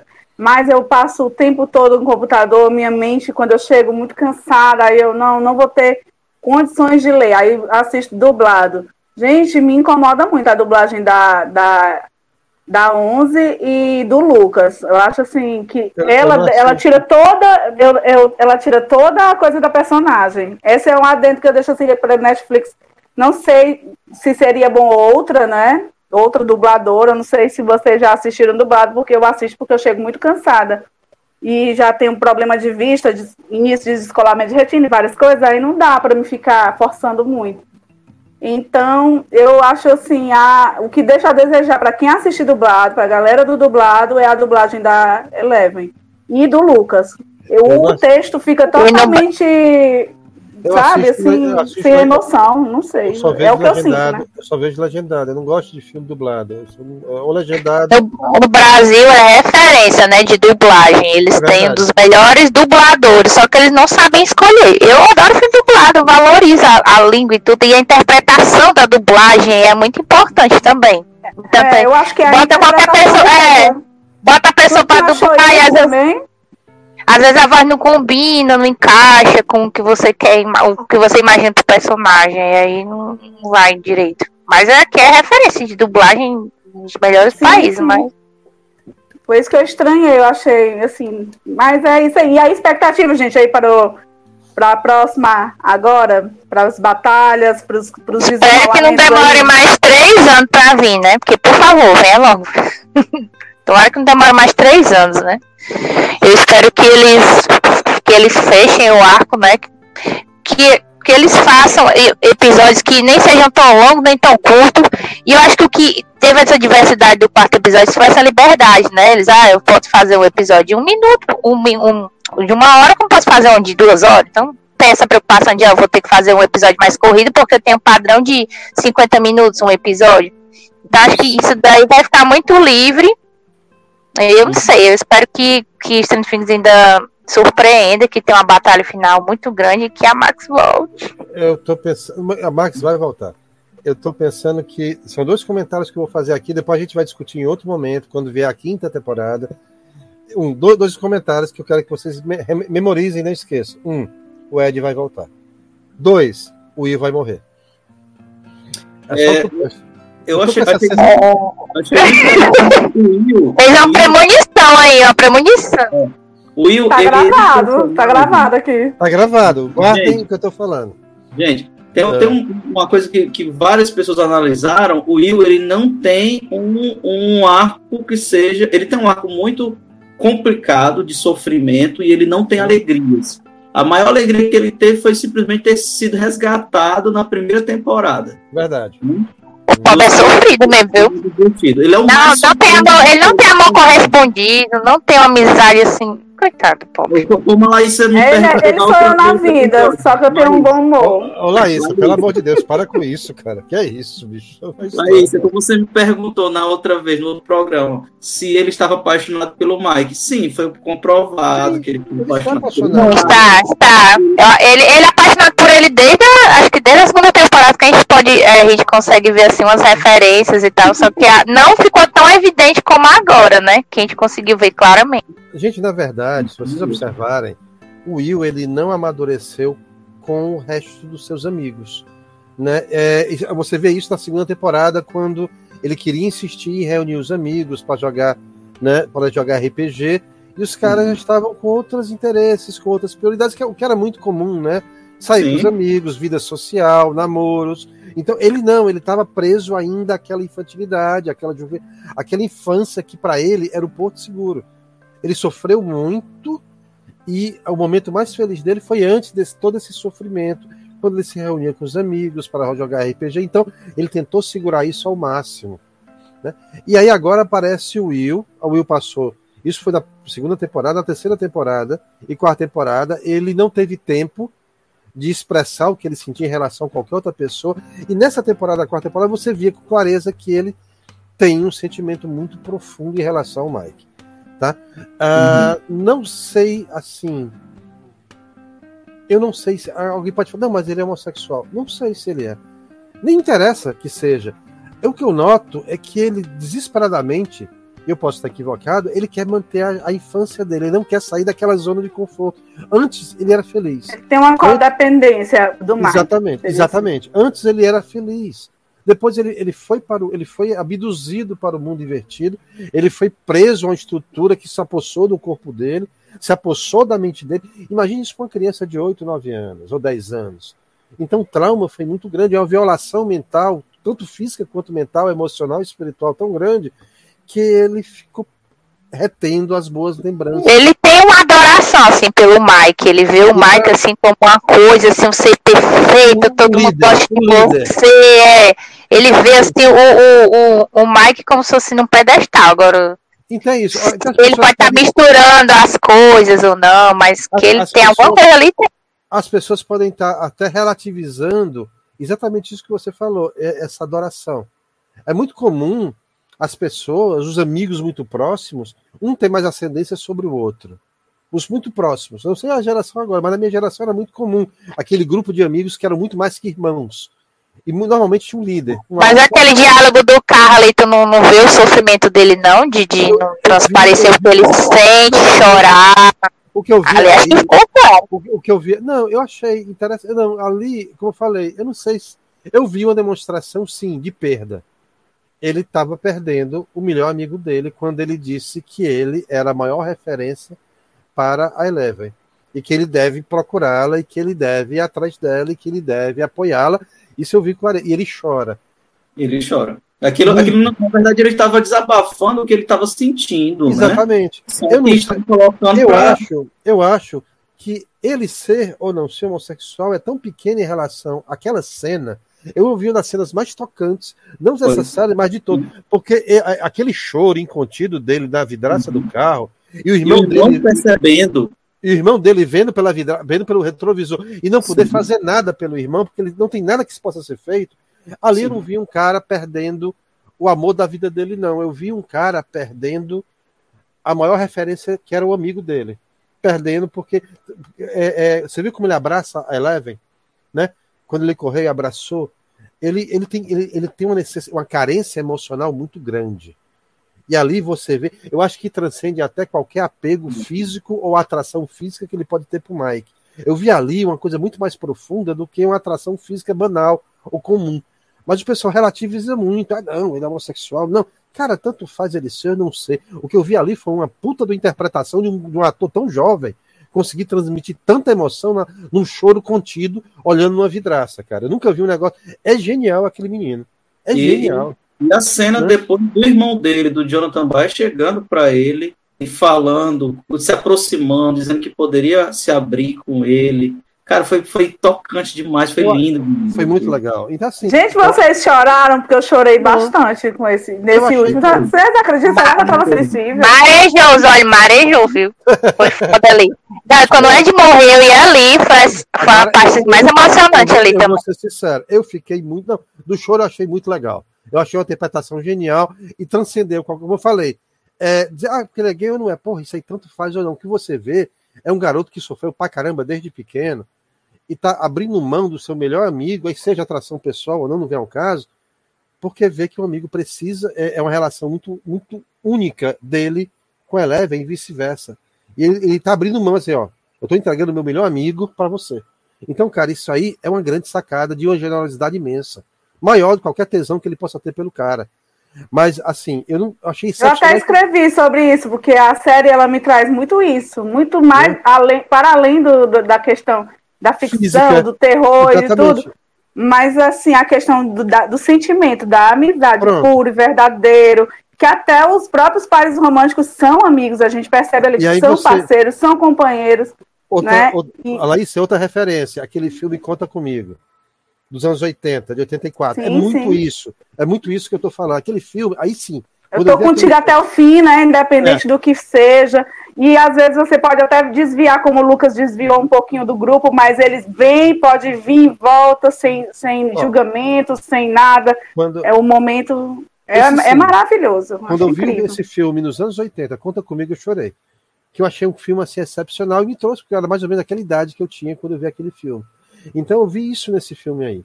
E eu não chorei, eu fiquei, eu fiquei muito emocionado quando eu vi a interpretação desse menino. Agora eu fiquei muito puto quando o Ed morreu. Eu falei, caramba, esse cara não vai morrer agora, não, cara. Tá bom, agora é sua vez. Vai buscar o Hopper. Eu vou, mas primeiro vou ligar para Enzo. Se seu amigo estiver morto, já me poupa o trabalho e o combustível. Brincadeira, ele não deve estar morto. Mesmo assim, eu vou checar.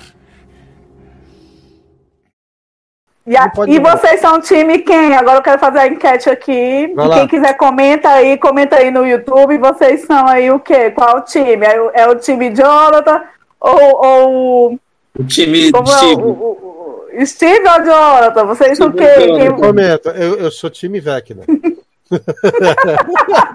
Ah, eu, Nessa- eu quero nessa trama o Steve.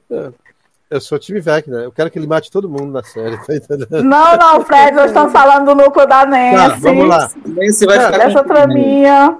Eu acho que pode rolar um trisal. Acho que pode rolar um trisal aí, tá entendendo? Eu não tenho nenhuma preferência. Eu acho muito legal os dois atores, o Jonathan e o Steve. Os caras são. Inclusive, o Jonathan, o ator que faz o Jonathan é namorado real da, da atriz que faz a Nancy. Né? Então eu acho muito Eu acho legal. que os dois são ótimos também, eu gosto dois. Eu, acho Eu muito vi uma legal. entrevista que ele disse que a melhor, ela dizendo assim, a melhor coisa é que a gente, a gente ensaia junto. Aí ele, só isso? Foi muito engraçado. Na eu acho entrevista, ele, só isso. Eu acho que essa aí pode render muito, tá? Pode render muito daqui da temporada. Eu não tenho E nenhuma tu. Jonathan, é time quem? Não tenho nenhuma preferência, não. É o time do Eu- teu xará? Laísa, é, é, É, rapaz. eu fiquei, fiquei assim. Eu fiquei assim. Vocês perceberam que na segunda temporada o Jonathan ele tem um crescimento enorme com o personagem, o que na terceira vai se vai vai se concluindo no relacionamento, na relação dele com a Nancy, e na quarta ele se apaga quase que totalmente, sabe? Mostrando medo, mostrando insegurança, mostrando é, é, é, depreciação consigo mesmo diante do futuro, com a Nancy. É ser humano, né? certo? Mas assim, ele chegou a, a socar o Steve, ele chegou a proteger ela é, de Demogorgon, ele estava investigando toda hora, foi na casa do Murray, então ele teve um crescimento incrível. Para depois diminuir, apagarem ele para o Steve voltar. E o Steve ele estava, está num arco totalmente diferente. O Steve é a babá do Stranger Things, né? Ele sai do cara mais popular e atlético da escola para se tornar agora um, um cara que não tem mais popularidade, que está procurando trabalho todo o tempo e está cuidando de, de amigos que são cinco anos, sete anos mais novo que ele. Então ele está com uma galerinha, cuidando da galerinha nova. Interessante o que o Jonathan falou agora, isso é verdade. Houve mudanças agora- radicais. Ele tem, cres- ele tem crescido como ser humano, de uma certa forma que você não tem como é, se atrair pelo personagem do Steve. Como ele tem crescido, o personagem dele fica redondo. Ele, ele pensa que está apaixonado pela, pela Rob, descobre que ela é lésbica, e aí aceita, não trata com homofobia. O cara da primeira temporada ia mandar ela se fuder, sai pra lá, sapatão e tal. Não, é um cara agora que se coloca no lugar dela, é empático, é um cara que escuta, é um cara que protege, é totalmente diferente do que ele começou. Mas, galera, existe. Aí eu, eu concordo. Eu concordo com o que você falou, mas é uma coisa interessante. Realmente, o cara era, era o popular do colégio, era o, era o atleta do Atlético. colégio, era o top, o cara que pegava todas as meninas. Pegava Aí na, aí na segunda temporada ele parecia um loser. O cara Um era- loser, Era, um, era- era um fracassado, o cara não conseguia pegar ninguém. Aí eu falei, cara, que, que porra foi essa? E aí, outra coisa, na segunda temporada mostra praticamente a Nancy e o Jonathan, um casal jovem se virando para se estabelecer no mercado, né? Sim, ela, ele como fotógrafo, ele como fotógrafo, ela como repórter, e aí depois eles voltam pro colégio.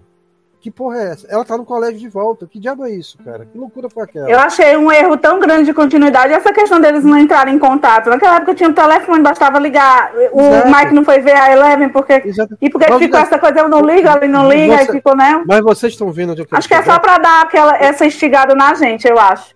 Aí eles terminaram o colégio e estavam iniciando as suas carreiras pessoais. Um fotógrafo e outro repórter. Se virando, como todo casal jovem, num carro velho ela sofrendo uhum. bullying, ele, ele sendo aceito pelo, pelo, pelo, pelo o contratante, e de uma hora para outra ela tá no colégio. Passada, isso foi na segunda, na quarta geração ela voltou pro colégio. Cara, que é. doideira foi essa? É, eles estão, tipo, entrando na faculdade, estão trabalhando, entrando na faculdade, estão tendo. Qual é a faculdade que aceita, que não aceita? Tá naquela, naquela transição louca. Aí, aí né? depois. É, mas ela, ela não é do ela jornal da escola? Ela estava trabalhando no jornal da cidade. Na segunda temporada, ela estava no jornal de Hawkins. E de uma para outra, ela voltou para o jornal do colégio. Tu tá entendendo onde eu quero chegar? Houve um, uma Sim. quebra de continuidade absurda aí. Mas a gente deixa passar batido porque a gente gosta da série. Mas quando eu vi isso, eu falei, que porra é essa aqui, cara? Eu sou a, a gente que gosta de séries, a gente curte. Para mim, assim, acho que é o maior exemplo de continuidade perfeita foi a trilogia de De Volta para o Futuro. Não tem erro, cara. É toda amarradinha. Então, para eles, para mim, ali é a perfeição. E aí a gente fica observando, para quem é cri-cri e quem é nerd, gosta dessas coisas, a gente fica observando essa coisa e fala, tem uma quebra aqui violenta. Os caras já tinham saído do colégio, estavam se virando, e de uma para outra estavam dentro do colégio. De novo, de novo. O, o, outro, tudo bem. Agora eu tenho uma teoria, eu, sobre esse, esse essa traminha aí. eu acho. É eu, eu sou time Nancy, eu acho que ela não vai ficar nem com um, nem com o outro. Eu percebi que o que um quer, ela fica meio assim, aquele papo dos filhos, né? Ah, eu quero ter seis filhos. Ela, isso é um horror. E o outro não querendo ir para a faculdade que ela quer ir. Então, assim, ela, eu acho que no final não vai ficar com nenhum dos dois. Por isso que eu falei então, que eu, eu sou time, time Ness. Eu sou time Vec, né? Ela vai ficar com Vecna no final do filme, tá certo. e, ela é. vai morar no, e ela vai morar Pode no aparecer. Mundo, e ela vai morar no mundo invertido. Vai, Cris. Vai que aparece uma outra pessoa aí também, né? Aparece aí um galã. Né? Eu acho que ela vai ficar com a Robert no final. De início eu pensei que ia acontecer alguma coisa entre elas. Eu tava muito próxima, muito, muito amigas, aquela não, não, coisa. Tô brincando, mas a, a teoria. Não, mas eu pensei mesmo. Eu pensei mas eu pensei mesmo. Ela, eu pensei. Ela, teve uma hora que as duas deram as mãos, viram isso, elas se aproximando e deram as mãos uma à outra. Porque nessa temporada elas estão é, aquela coisa muito amiga e tal. Aí disse, vai, eu falei, opa, vai, rolar, vai, rolar, vai rolar um fight aí, já já alguma coisa, tá entendendo? Mas não rolou, eu tava esperando também. Eu queria, eu queria muito que acontecesse isso, mas não aconteceu. Porque eu acho aquela desse, ela é magrinha, né, fininha, a falsa magra, né, bem legalzinha aquela menina, tudo bem. Então, Deixa eu levantar aqui sobre emoções. É, vocês é, também acham é, que a forma que o Vecna ele, ele, ele atrai, ataca, escolhe e ataca suas vítimas, não é só uma referência à Hora do Pesadelo, que é muito bem referenciada ao Fred Krueger, a mão dele parece com a garra do Fred, etc. Mas também uma alusão há uma discussão sobre depressão na adolescência, já que as vítimas elas têm algum problema é, emocional para ser resolvido familiarmente. A Max com sua mãe, com seu meio-irmão, que ela se sente culpada, o jovem que foi morto no lago, é, a Christie, que, que foi a comprar drogas com Ed, que estava se sentindo deslocada, sozinha, é, hostilizada até pelo, pela, pelo namoro, não estava se sentindo bem com aquele namoro. O que, vocês acham? Vocês acham que isso tem a ver, trata disso também? Pris? Acho que tudo tem uma ligação. Quando eu acho que quando eles criam um roteiro, eles pensam em tudo nisso, né? São anos de pesquisa. Então eu acho que isso tem a ver também. Né? Até porque o Vecna era uma criança também, né, cheio de, de coisas. Talvez ele se via, né, dentro uhum. daquela questão, não sei. Mas, assim, a adolescência é uma época que a gente sabe, porque a gente já passou, né? Muitos, aí os anos passam, mas os comportamentos continuam. Mas, enfim, é uma coisa muito difícil. Tanto que os nossos os problemas é, psicológicos, vamos dizer assim, que nossos traumas ou alguma coisa da adulto vem dessa época, né? São coisas dessa época que mal, mal desenvolvidas, algumas, né? Algumas coisas, algumas são traços de personalidade. Mas é uma época muito difícil mesmo, onde a gente está se descobrindo, onde a gente vê que o mundo é uma competição, né? Que o mundo não é uma fantasia, é é um momento dos hormônios, e a gente sabe que muita coisa mal resolvida nessa época transcende na, na, na fase adulta, e eu acredito que tem a ver também com o que você pensou aí nesse caso, não é? Eu acho que a, adolescência é, é um período, para mim, eu achei muito difícil, muito complicado, não é? Um momento que você se vê mais sozinho, parece que, que um peixe fora d'água, vamos dizer assim, é jovem para ser velha, velha para ser jovem, é aquela coisa meio que você, você fica assim, sem saber, não é? Muita cobrança, as cobranças do mundo, né? Da, do mundo, enfim.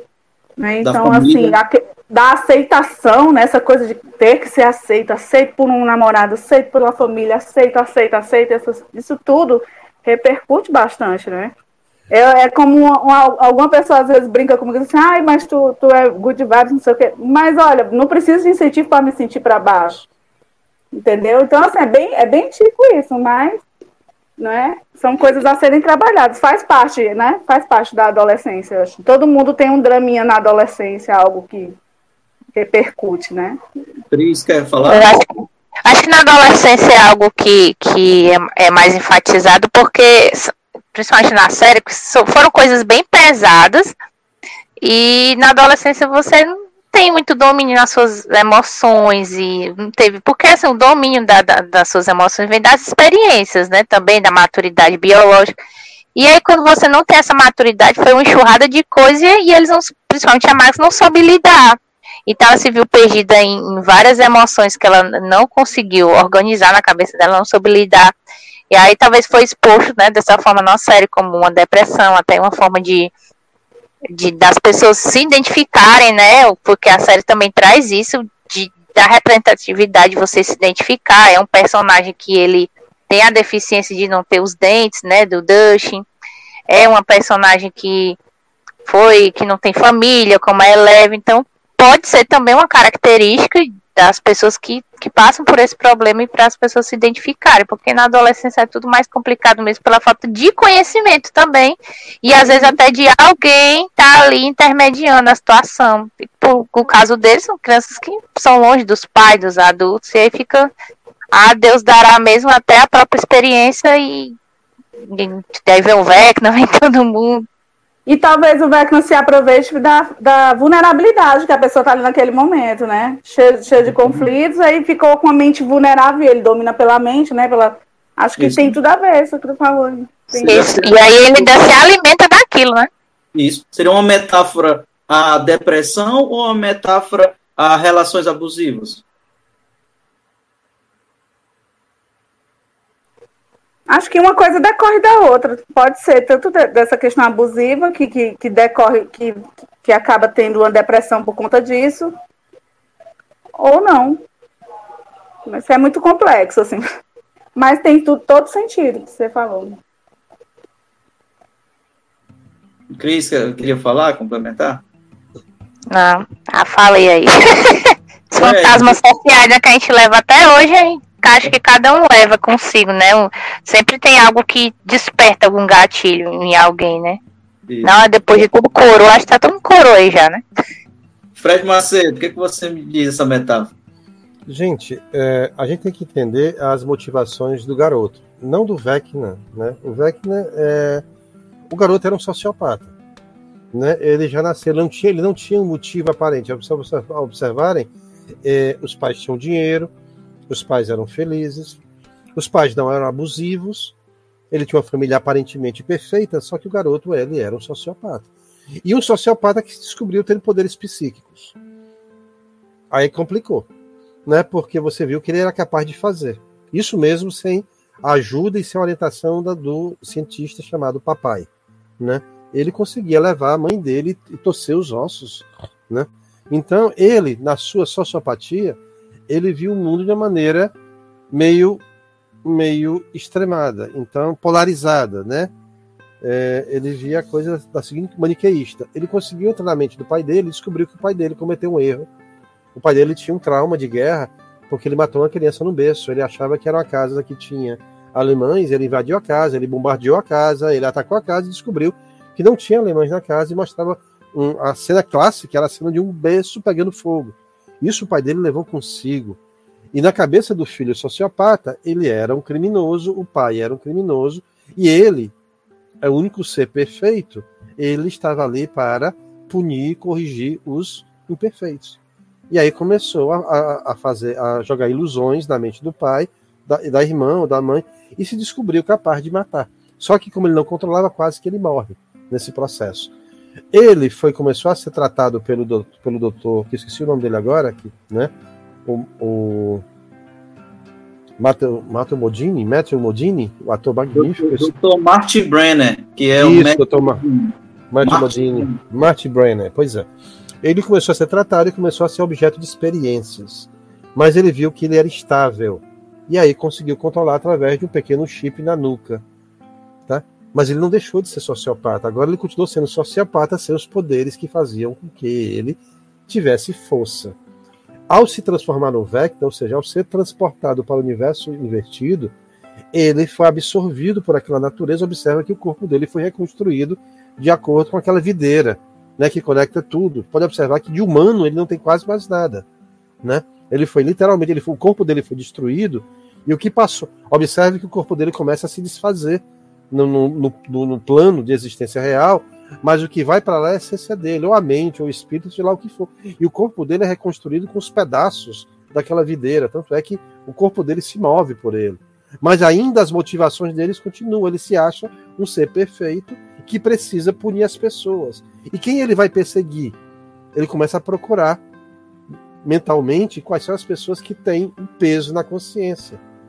E para ele é o suficiente. Então ele caçou ele caçou a, a Max, porque a Max tinha uma relação conflitante com o irmão mais velho e se sentia culpada pela morte do irmão.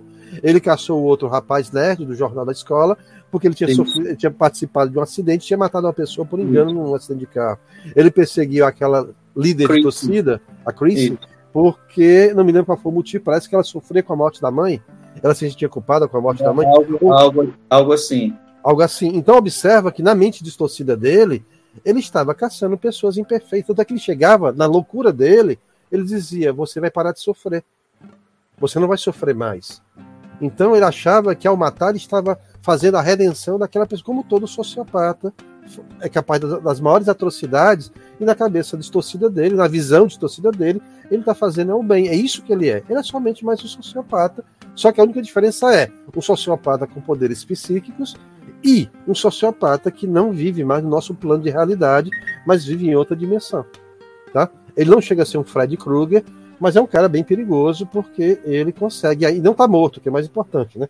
Ele não está morto. Se vai aparecer o dragão de três cabeças, como apareceu no, no RPG do início da primeira temporada, não sei mas ele, tá, ele vai voltar virado. O cara vai voltar virado e só Deus sabe o que, é que vai acontecer. Essa é a minha visão que eu tenho. Você acha que não era uma metáfora, Fred? A depressão? A não, não, não, eu acho que ele, eu acho assim. Eu não sei se os, os irmãos Duffer tinham essa pretensão de mostrar uma metáfora da depressão, mas mostra, eu não diria uma metáfora, mas mostra, uh, e isso era muito comum nos filmes dos anos 80, as motivações mais equivocadas. Você vê que todos os monstros clássicos todas as lendas de filmes de terror, de filmes de ficção, dos filmes dos anos 80, eles tinham motivações muito básicas.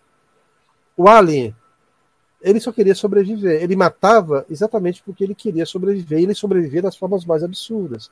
Por que, é que o Fred Krueger fazia aquilo? Vingança. Né? Então observa que cada um tinha suas motivações, mas não motivações básicas. Não era, eu não via assim, se existia alguma metáfora nesses filmes, ou eu era muito jovem para entender, ou hoje mesmo eu não consigo ver. Eram seres que eram. O que é que leva um sociopata a esquartejar uma pessoa? Nem ele sabe. Eu não sei se eu colocaria a metáfora, não. Eu, uhum. se, eu vou até, com essa sua pergunta, eu vou refletir mais só para te dar uma resposta melhor. Eu não consegui ver nenhuma metáfora. O que eu vi foi um cara, um garoto muito doente, mentalmente falando, que infelizmente tem ferramentas que a maioria das pessoas não possui, o que o torna muito perigoso, né, para o que ele faz. Gente, vamos para as considerações finais, então, né? Vamos lá, Laísia Farias, vamos para as suas considerações. Ah, queria dizer para vocês que foi um prazer participar mais uma vez no Agora Cast Podcast, principalmente nesse tema que eu amo, que é Strange Things. Espero que a quinta temporada venha aí é, né, superando as nossas expectativas, que, que seja maravilhosa, tão quanto está sendo aí, como foi agora na quarta temporada. Né? Mandar um abraço aí para todos vocês que nos acompanharam, dizer para vocês nos seguir no Instagram e AgoraCast, arroba AgoraCast, vai lá no nosso site agoracast.com e se quiser colaborar, vai lá no barra padrinho a partir de um real, vem colaborar com o nosso projeto, dizer que eu amei a participação, valeu e até a próxima, né? Valeu, Laícia. Vamos lá. Cris, por favor, suas considerações, quer fazer algum jabá, se quiser fazer alguma Não, quero agradecer de novo aí o convite do colega aí por participar de mais um podcast. É, dizer que que, que que tem que esperar aqui para que eles consigam fechar nessa quinta temporada, que seja a melhor ainda, que seja ainda a melhor, melhor do que a quarta que ele venha superar todas as nossas expectativas, que venha um Vecna aí porradeiro, que seja o Vecna se transforme num dragão, num mago, seja lá o que for, que ele venha digievoluído aí, que ele venha digievoluído, venha lá com aquela sede de vingança. e aí a gente se encontra aí pra falar dele. Valeu, gente. Obrigadão aí. Cris, você sabe qual é o único ator que tá na série Stranger Things e The Boys? Não me atentei. É o Paul Reiser, que faz o Dr. Sam Owens, o doutorzinho que é mais amável com a Eleven. Ele também está no The. Boys como empresário. Deve ser bem sumido lá no The Boys, que eu não reparei não, dele, não.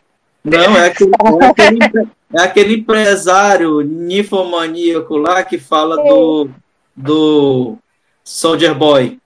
Sei, eu não tinha me atentado a ele. É ele. Legal. Vi hoje a sétima, eu vi hoje o episódio 7, muito massa, viu? Muito bom. Depois a gente tem que gravar sobre The Boys. Vamos lá. Fred Macedo, suas considerações, alguma observação, seu jabá, manda. Não, é só mais uma vez agradecer a oportunidade de estar aqui junto. Tá? Eu vou usar a frase do Mike Wheeler, que ele fala em um momento, que ele fala uma coisa assim: é, se nós estamos ficando loucos, então ficaremos loucos juntos né? E aí, essa frase é muito legal. Eu acho que é um momento muito, nesse momento que nós estamos vivendo no Brasil, é sempre uma oportunidade da gente desopilar. Falar de coisas leves, falar de coisas que nos alegram, falar de coisas que nos emocionam. Precisamos disso como uma grande terapia. Eu espero que as pessoas que venham assistir também curtam como a gente, como eu tenho curtido, acredito que todo mundo presente aqui curtiu, né? E que vamos aguardar ansiosos a quinta temporada e ver como a Cris falou e a Laísa e que venha mais porradeiro, que o, o, o Vecna venha Vecna versão 2.0 para para ver o que, é que vai sair daí. E vamos aguardar para comentar, nos reunirmos loucamente outra vez para falarmos como a gente conversou hoje, de maneira bem tranquila, e seja o que Deus quiser. Tá? Muito obrigado a todos, uma boa noite, meus caros. obrigado pela participação, Cris, Fred, Laícia. E esse foi o Agora Cast. Obrigado pela sua audiência, por nos escutar até aqui. Nos sigam nas redes sociais, no arroba AgoraCast no Instagram, no nosso canal do YouTube, o AgoraCast Podcast e nosso site agoracast.com. Foi um prazerzaço e que nós esperamos novos bagulhos estranhos aí.